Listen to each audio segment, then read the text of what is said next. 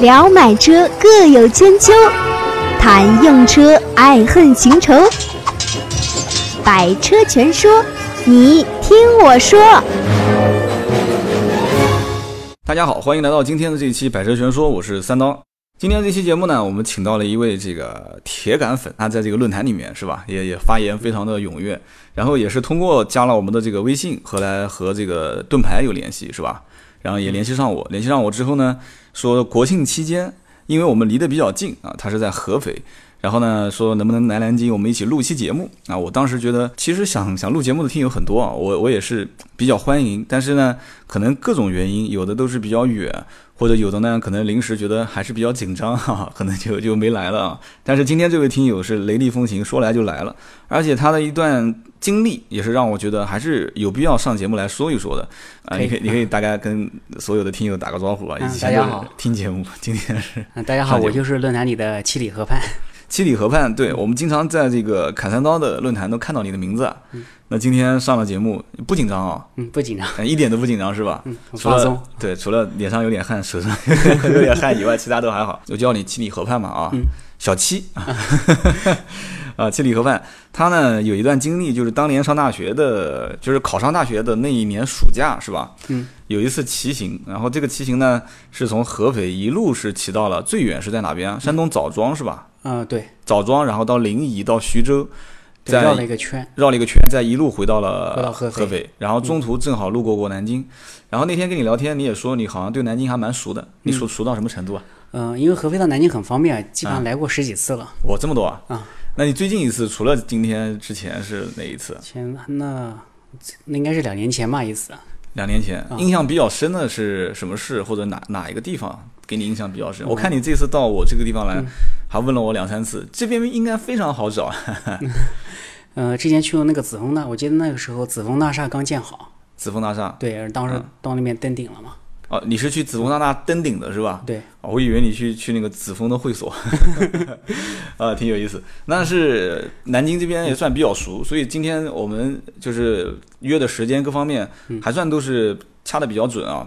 所以呢，我们今天录音录的也比较顺啊。今天反正整体的话，我感觉这个。这个阳光阳光明媚的天气也不错，楼下虽然是有个现场的活动很吵，但是还好我们现在录音没有任何的这个干扰，是吧？嗯，很安静。对，那么七里河畔主要就是当年的这个骑行的事情让我印象很深。然后我刚刚跟大家也简单聊了一下，当时骑行，我也我当时就想问一个问题，就是你骑行，我们现在因为有车嘛，你也是因为是车主嘛，这次来我们也是主要聊一聊你开车的一些，就是你对你现在目前驾驶的这个品牌车型的一个体会。但是我想问，就是当年你骑行的时候，因为你还是学生嘛，对吧？嗯。你是家里面人都同意啊？嗯，我当时走的时候，我只有我妈知道，我我爸不知道，因为我怕他担心，他肯定不会同意的。你直接就脚底抹油就奔掉了是吧？对，等他知道的时候，我已经在南京了。当时给他打电话。哇，你很厉害啊！哎，那那哎，你平时你一天晚上不在家，你父亲不管啊？啊，因为我是早上就走了，我早上走，等我下午的时候，晚上的时候，大概七点多到南京的时候。我那时候才给他电话，那你等于骑了有十个小时有吗？应该有十二个小时。骑了十二个小时，骑到南京，中途都不带停歇的。呃，有服务区的话会休息。哇，很厉害！你你现在如果让你再骑一下这一圈，你觉得你还能骑得下来吗？现在估计一天是骑不下来的。啊，你现在对自己体力这么不信任啊？估计可能也是因为开车开多的缘故啊，是吧？就出门基本上都用车，就不用自行车了。对，用车习惯了。对，当年你骑行的过程当中，你我我刚刚跟你聊天，你一路都是在高速公路上面开。嗯，从合肥到扬州这一段，嗯，是走的高速。那那交警不管你吗？后来在扬扬州的时候被交警给 给逮住了，交警逮到你啊罚款还好，肯定是没法，他他说比较危险嘛，嗯，然后教育了一下。你你就是从当地一直开啊？你看我总是用开，就是一直骑的话，你车子当当时能顶得住吗？就是我一直对就是这种什么自驾啊或者骑行啊，我一直抱有一点点。我这个人可能比较谨慎啊，你像自驾游，我就怕车子在路上趴窝。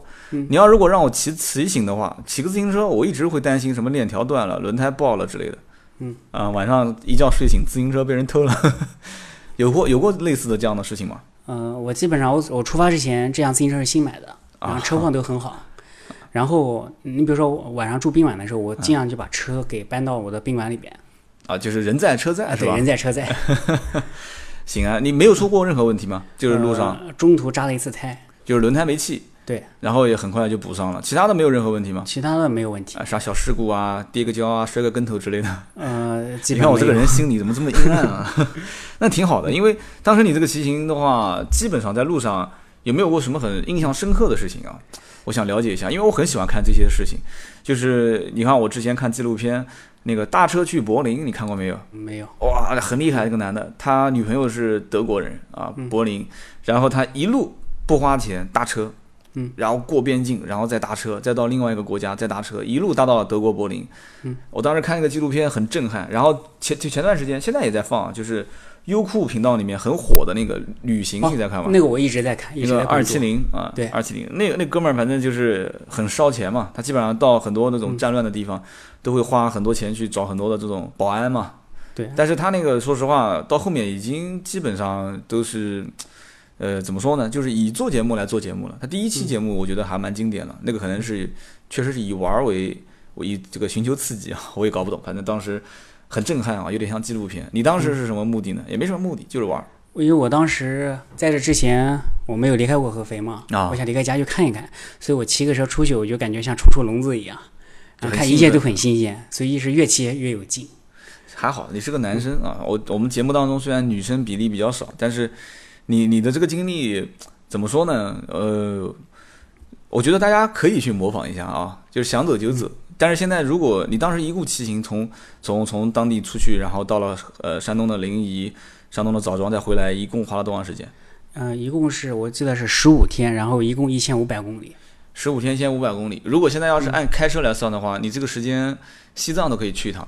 西藏，基本上，嗯，因为我们再过段时间会又有一批啊，也是我非常好的兄弟要过来聊天，聊关于西藏的这个自驾游的经历，开了一辆二手的这个老北汽的这个二幺二，然后呢，这个我们之前有一期你还听过啊，也是去西藏自驾游，但是去的呢。当时说好回来再录一期的，然后各种各样的原因，回来以后这两个人哥们儿就没来录了。然后这一次我们会呃换另外一个团队啊，我们一个非常好的兄弟，然后他们会去这个分享当时在这个去西藏旅游来回的路上啊，把前挡风玻璃也开掉了，然后把这个侧面的挡风玻璃也开掉了，然后车子的发动机也开的这个烧开锅了，反正各种各样的很奇葩的事情，很有意思。改天也欢迎欢迎大家可以去去留意啊收听。那么我们就是接着往下聊啊，因为你来呢，其实更多的我也知道你还发了一些提纲给我看啊，很用心。就你想聊一聊，就是你当时在就是选车、买车、用车过程中的一些感受，可能你也是听的节目当中，就我我平时也喜欢分享一些这样的经历啊，但我更多的可能是八卦经历。哎，你听我节目是什么样的一个感受？听节目 没事，我估计你可能不想说好的，那没事你就随便说呗，好与不好都行。听节目很很过瘾啊，就是首先你听起来很有意思啊，然后我觉得刀哥的音色也非常好，嗯，很过瘾，反正这音色这个事情呢，我平时平心而论啊，就是我身边没有人说过我什么说话声音好与不好的，这个我自己也也也不知道到底这什么叫做音色，因为我我不是专业的主持人出身啊，所以呢，这个放在一边。但是呢，很多人在节目里面就是评论里面都会讲，说这哥们儿说话太啰嗦了，就我说话是不是很啰嗦？你别当着我面不好意思讲啊，呃刚听前几期节目是这样觉得，不过觉得节目越长越好，听起来挺有意思的。这样 就是反正时间久了也就听听就习惯了是吧？就是吐吐也就习惯了是吧？行啊，那我就不问你了，我感觉你也比较含蓄这方面。那么你呢？是你自己说吧，就你是什么车主啊？我是昂克赛拉，对，昂克赛拉当时选的是哪个配置的？嗯，二点零运动，十五万三，就是官方报价，对。对吧？现在基本上打完折十四万五六，你当时买的时候应该可能优惠幅度幅度比较当时少一点。车价是没有优惠，当时买刚上市的时候，啊，你买的时候刚上市？哦，对对。你跟我说了，你是一年多前提的车，对，一年多前你是一分钱都没优惠，是 4S 店给的一些优惠，比如说送保养啊，然后送油卡，那还可以啊。保养送了几次啊？保养送两次，可是都没有用上，为啥 4S 店倒闭了。啊，送了两次保养给你，这家 4S 店就倒掉了。对，那倒完之后，应该其他的人会接手这家 4S 店，嗯，目前还没有接手。就等于他现在就是个空房子。对，那你这两次保养的卡等于就就作废了，嗯，等于说作废了。太亏了，亏翻了。然后油卡呢？油油卡送了五百块钱，那等于就是便宜了五百块啊还。送了那个三千的装饰，三千装饰是什么东西呢？主要是贴膜。贴个膜，然后送个脚踏板，贴膜脚踏板，迎宾踏板。啊，迎宾踏板，迎宾踏板我觉得应该不值钱。贴膜的话，什么牌子呢？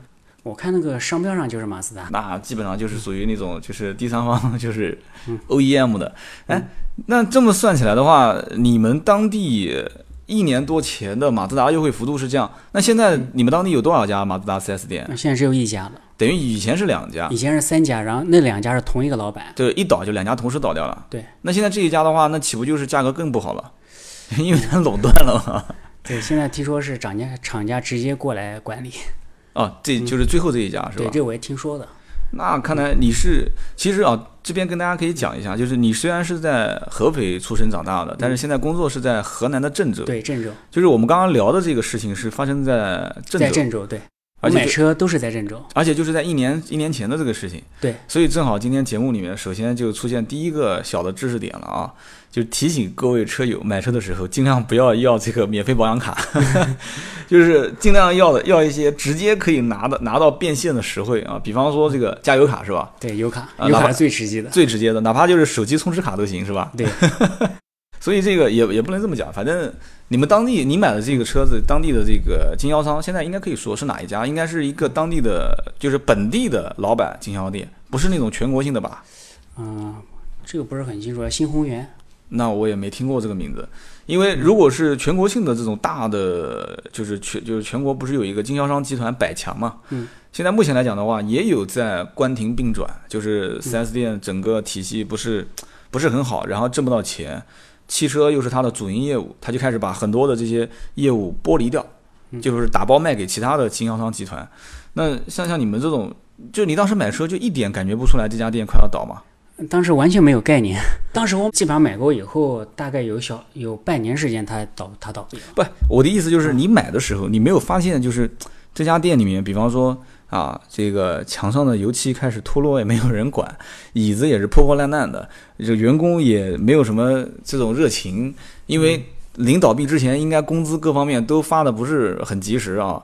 有没有什么合格证又拖欠你很久？这些事情哦合格难道都没有证的问题，我说一下，嗯，合格证当时，呃，我记得一个多月以后，我好像换了有，他每个临牌的效期是半个月，给我换了有三个临牌。最多也就三次啊。嗯，一般来说好像是换一次就必须上合格证嘛，不不不，可以换两次，换三次等于你就拿了四张临牌了。应该三张临牌。三张临牌就等于换了两次嘛，三张临牌是对的，就最多可以可以用三张临牌，那你等于就是用了四十五天，一个半月，嗯，差不多。一个半月，然后之后呢？因为他他那家店比较大，他除了卖马自达，他还要卖那个吉普啊这些品牌，那等于这家店所有的品牌全都倒掉了，对，全全倒了。那这个事情在你们河南郑州那边应该对闹得很大，这个是对，他好像各大银行都有那种资金链嘛，都断了，都还不上钱了。你本身也是也是银行工作，对，就这件事情，银行内部也等于现在 4S 店在银行内部就算是高危行业了，能这么说吧？因为我这个这个我倒不是很了解，啊因为你我不是干这一块的。啊，我跟之前跟你聊过，你是做这个国外的进出口的这对，个进出口。记得我是九月十三号提车，嗯，然后十一应该是十一月一号的时候让我拿合格证的，那差不多就等于就是到你的临牌的最后最后几天，嗯，差你不多。你可能最后你去上牌的时候，临牌都已经过期了。对，你不太敢讲是吧？你怕这里面有交警要找你谈谈话是吧对，吧？的确是，就是你上牌的时候，临牌已经过期，然后你之前催他了吗？催他赶紧给你拿临牌上牌了，因为不停的在催，但是他就是给不了。对他就是在在等等在等等。那就是那我其实我平心而论啊，今天嗯我我在节目里面也跟所有的听友讲这么一句话：凡是凡是四 S 店临牌一直给你拖，一直拖到最后的最后的最后才给你拿的这种 4S 店，资金链一定是出问题了。你因为你在银行你可能不做这一块儿，但是你们银行里面肯定有这一块儿的人在在操作这个事情。就是说，现在很多银行已经不允许用这个就是合格证啊，然后还有包括新车的钥匙。抵押到银行，银行给他就是出出这个资金，现在都不允许了，因为就是大面积的在很多城市里面都出现了这个就是资金链的断裂啊，4S 店资金链断裂，所以呢这件事情我们也再次提醒提醒各位听友啊，跟 4S 店谈条件，尽量都是谈变现的，是吧？对，尽量谈变现的。那行啊，那当时这个车子算是老婆陪嫁吗？对，因为我们那边的习俗嘛，就嗯男方要陪房，女方陪车，嗯，所以这个车是是我媳妇儿媳妇儿的。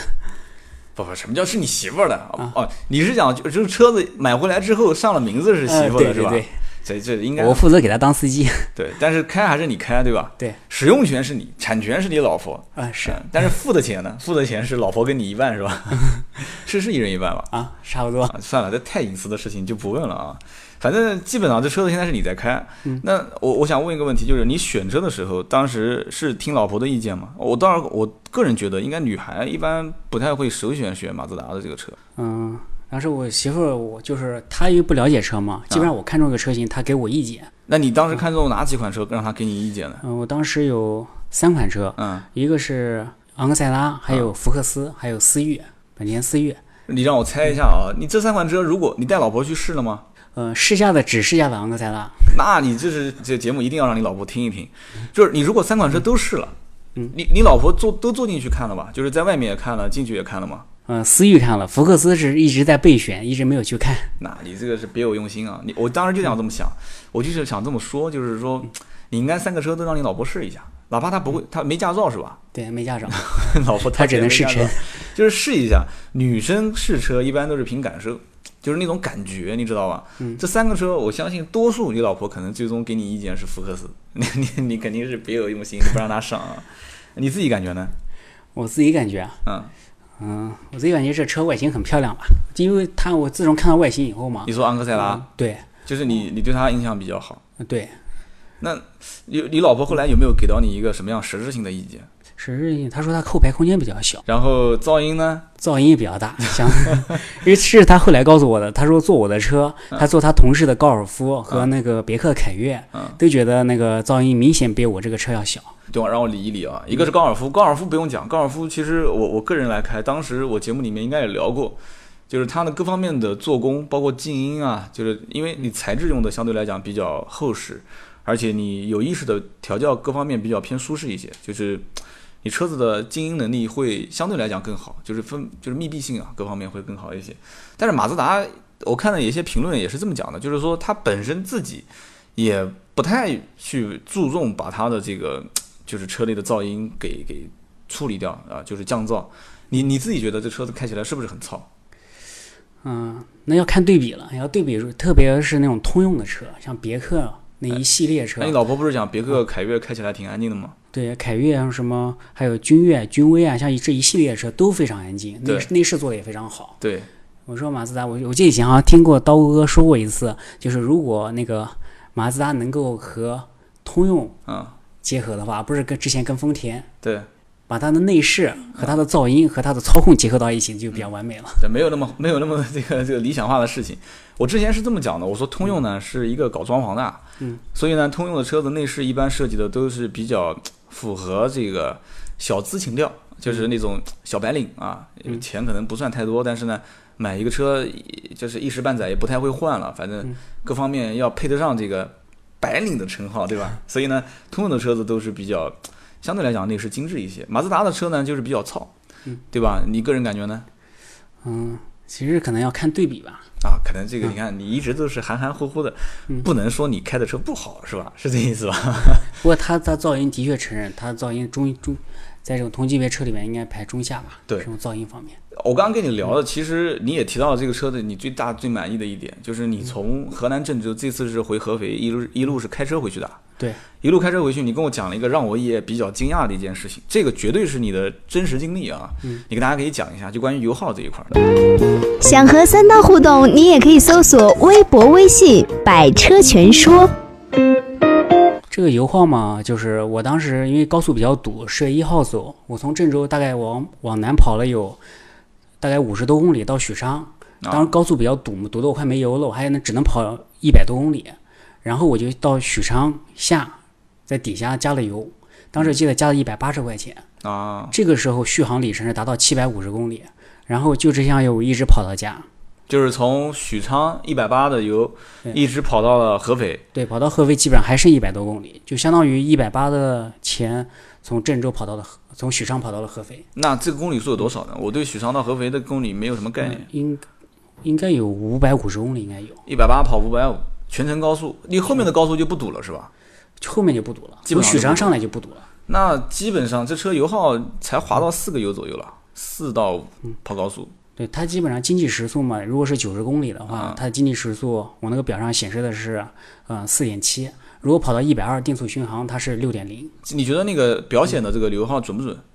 嗯，还可以或者说吧，我在市区里面跑吧，基本上就两百块钱跑三百八十公里，那就相当于呃八个油不到，七点几，差不多。七点几个油。其实呃我们今天聊不想聊太太数据化的东西，因为我我跟你之间你是喜欢聊感受，我喜欢聊感受，你本身就是实际车主。我我今天跟你聊天主要就是聊这方面的，就是你实际驾驶中的一些感受。然后这个车子呢，平心而论啊，我今天这期节目不想聊成这个关于车的太多的事情，我们聊聊好玩的事情，因为等会儿还要聊一聊你本身是车友会的这个负责人，我们可以聊聊自驾游什么的，是吧？你本身也好玩嘛。对，这个车子本身油耗，你这样子跟我一讲，当时我一开始有点惊讶，但是后来想想看，也也觉得还算可以理解。为什么呢？首先，日系车大部分都比较省，你你能认可吗？就包括不仅仅是你开的这个车，包括我之前开了很多的，不管是丰田、本田，呃，日产可能我开的少一些，马自达我也开过很多车，我都觉得说他们跑高速的这种油耗都很省。就是日本车只要一上了一定的转速之后，就是你只要一开起来不堵，它基本上油耗下滑的会非常厉害，就是它的油耗会一路降的非常非常快。但是如果在市区开的话，像七点几个油，二点零的排量也算比较省了，但是我觉得也算正常，因为你包括像一点六、一点八排放的很多日系车，基本油耗都在七个左右，七点几。啊，二点零的话，如果是一个大的 SUV 啊，如果在是一个四驱的 SUV 的话，可能上个八点几到九点几啊，可能有有的到十个油，基本上也就也就也就比较正常了。你觉得这一两个一两个油对你来讲的话，你感觉到差别大吗？感觉其实多一两个油没基本上没什么差别，你一顿饭的事情。就买之前的时候会会比较纠结，买之前会纠结，但是买之后会觉得说什么叫一两个油啊？这没有感觉啊，一两个油其实基本上相当于也就是跑一公里多个几毛钱，对吧？嗯，对，大概就是这么个概念。所以买车既然都买了，就可能这方面的事情很多人就不用太太去计较。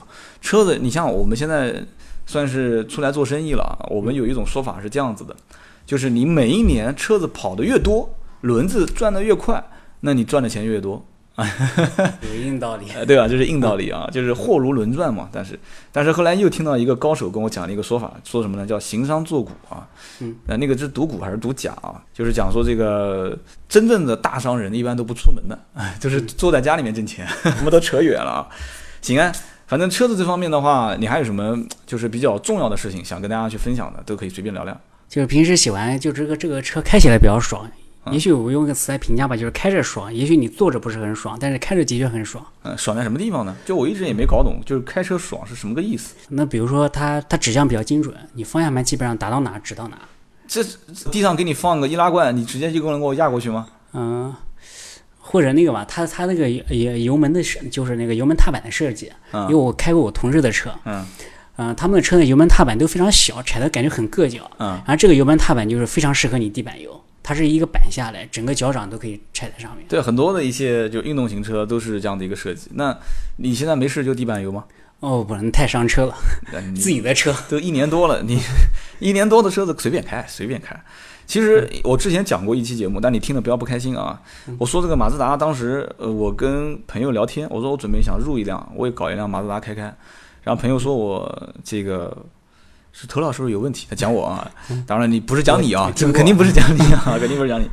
那他是讲什么意思呢？他说他说这个马路上面开马自达的人，感觉都是不好好开车的。都是东窜西窜的，然后就窜来窜去，然后反正也不遵守啥规定，就是变个道啊，就是插个队啊什么的。这个你你认可这个观点吗？其实呢，从比如说我们的车友会里面的车友啊，嗯，基本上开马自达的都是年轻人，甚至都九零后特别多。对，还有一种人就是平时喜欢开改装车的，哦他们开车一般都比较猛。是的，就是你你还是认可的，就是马自达这个群体本身定位，可能大多数都是对车子有些向往。对，完了之后呢，就是对操控啊各方面啊，我之前跟你聊天，你也跟我提到这一点，你说你说你选这个车是看三大件，我一开始没有反应过来，后来我很快就接上你的话了，就是你说的三大件就是指它的包括呃发动机、变速箱还有悬挂底盘啊对。底盘悬挂这一块。你你当时是从哪方面知道这个车三大件做的比较好啊？嗯、因为当时刚刚聊聊聊到高七那款车嘛，嗯，我当时我们也去看高七七，是吧？对，嗯。当高七后轮改成非独悬了，嗯，这个很不厚道，相当不厚道，是吧？我觉得我有点独悬的情节，独立悬挂，嗯，嗯，然后当时我买这款车那个时候还是进口比较多嘛，对。它这个变速箱基本上是百分之百进口，然后又是新技术创世蓝天，对，所以所以就选了，就是不让价你也就选了，是吧对？其实高尔七呢，平心而论啊，就是德国人现在做事情是有一点点越来越不厚道了啊。这一次基本上大众排放门事件影响非常大，而且对于整个国内的包括市场营销的影响啊，包括整个经销店的一些返利返点政策、销售任务，包括明年的销售任务制定，都会有很多影响。这次车展之前，我跟一些大众的人也在聊天，马自达呢，就是说我个人觉得是不算太会营销，就属于叫闷头造车的这么一家公司，而且呢，可能不算太接地气。虽然说它很多技术都很牛牛叉啊，嗯，包括外形设计，我之前也说过，基本上没有人说这个车设计外形有什么问题。就但是总是当你拉开车门那一刻起，就有点犹豫啊。你你犹豫过吗？嗯，这这个内关于内饰方面，我当时有有有一个比较后悔的，就是我买的是运动款嘛，啊，它那个顶配是差了五千块钱，但顶配的中置转速表我非常喜欢。就是你应该当时加五千直接上顶配是吧？嗯，对，呃，所以你看，你当时听我节目还是听得晚了一些。我节目里面一直强调的一点是什么？就是买车一定要干嘛？就是你在预算上也要买最上限的是，就往上够一够，哪怕是哪怕适当的超一点。就是买车，特别是买大件物品，就是家里面不管是电器也好，还是开车也好。但我的观点啊，你不认可或者大家听友都不认可，这没关系。就是你尽量往上够一够，就可能你预算，你当时买这个车的预算应该，我觉得你可能买昂克赛拉的预算都是偏，就是省了一点点。你当时预算应该是多少？我当时预算大概二十万左右。那你超了，你还有好多没花呢，你没花，你还得还给你的你的老婆家里面人啊。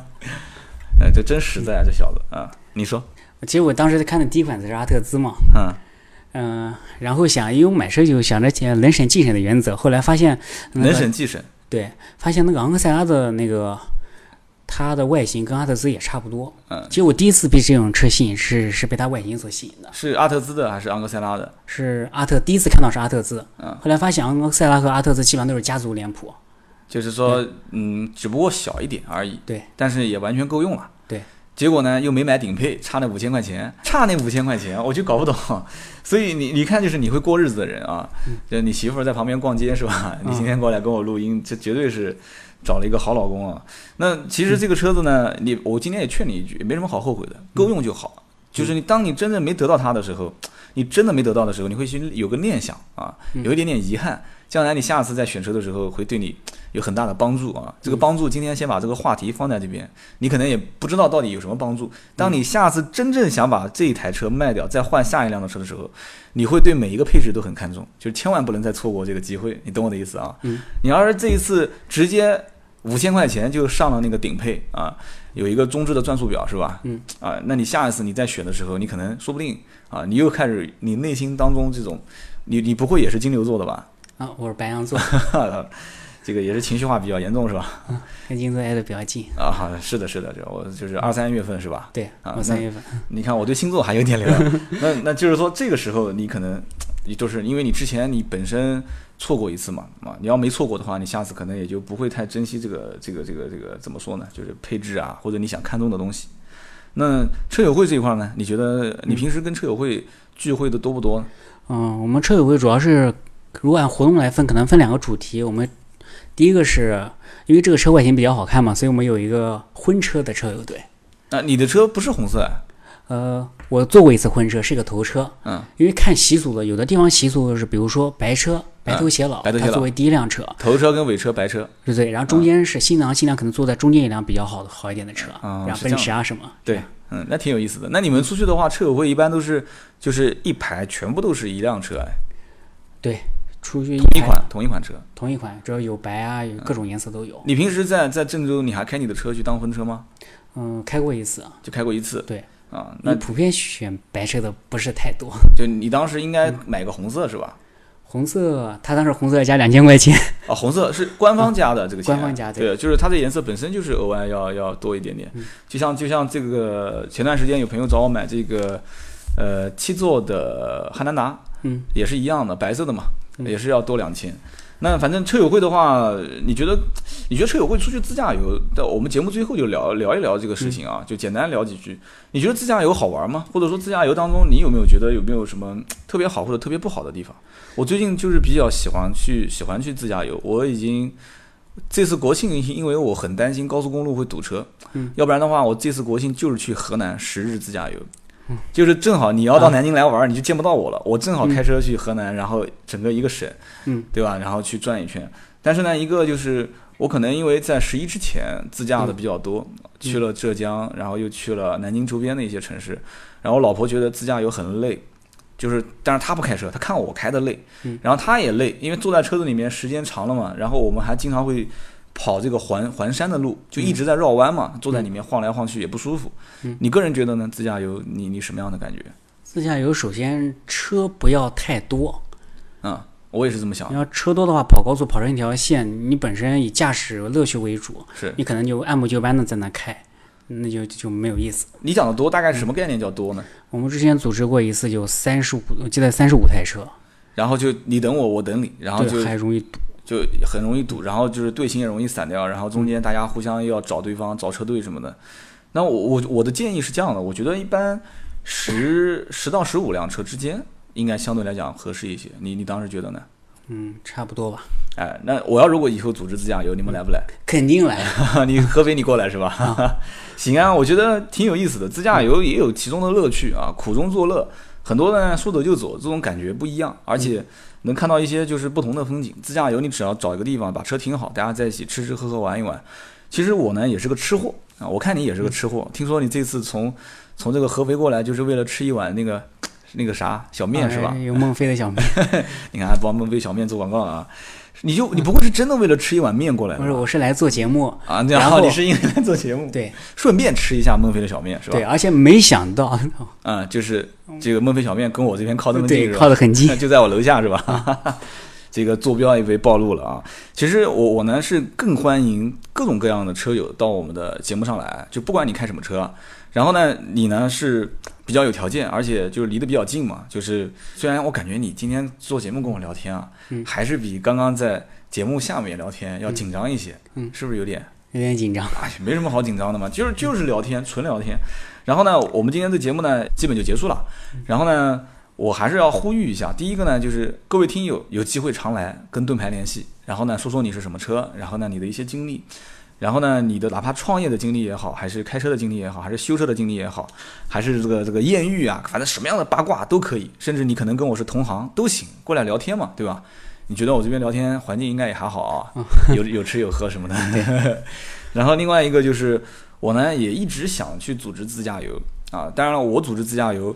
可能就只能是从南京周边出发，像你在合肥的话，我们找个中途高速公路汇合点也挺方便的。嗯，那么周边有什么好玩的地方，也可以在我们的群里面，就是我们不有微信群嘛，跟盾牌联系。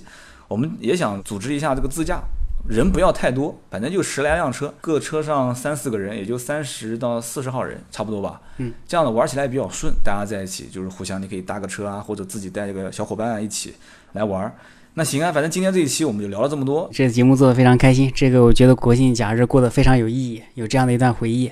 然后下次大家在论坛里有啥关于这款车的问题，都可以来给我发帖提问。啊，你等于今天开始就授权成为昂克赛拉的这个叫什么车友互帮互助小组组长是吧？行啊，没问题啊。那今天也是非常欢迎啊，也感谢啊我们的这个七里河畔从合肥大老远的来到南京啊，也是做客我们节目。嗯，真心是希望。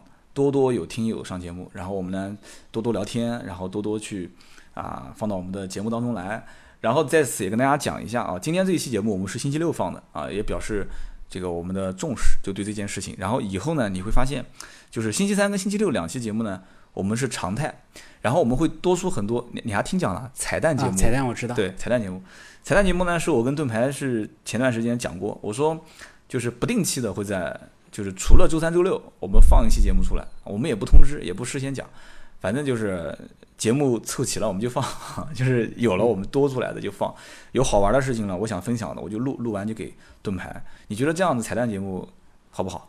嗯，我觉得非常好，因为我每次下班回家第一件事情就周三到周六了，啊，特别周三下班回家家有 WiFi 了，就打开下载，一下载一看，诶，怎么昨天还有一期？好好好，谢谢谢谢，彩蛋给你们个惊喜啊，也挺好的，是的，我天天都给大老爷们儿惊喜啊，对自己家的这个刀嫂一般都不给大家惊喜。那行啊，今天今天这一期我真的也很开心，非常开心啊！国庆节也是非常有意义的一个一个下午啊，现在时间也正好，我马上跟人约的去打球啊。你呢是晚上是往回走、是吧？对，晚上回合肥，也祝你一路顺风啊，也祝你跟家人也是玩的开心，好吧？谢谢刀哥，好好好，那行，那今天就这样，我们下一期呢再接着聊。再见。听到最后的都是铁粉，问问题、吐槽、互动知识，快快成为刀客！长按节目上方二维码，赶紧向组织报个到，有组织才过瘾。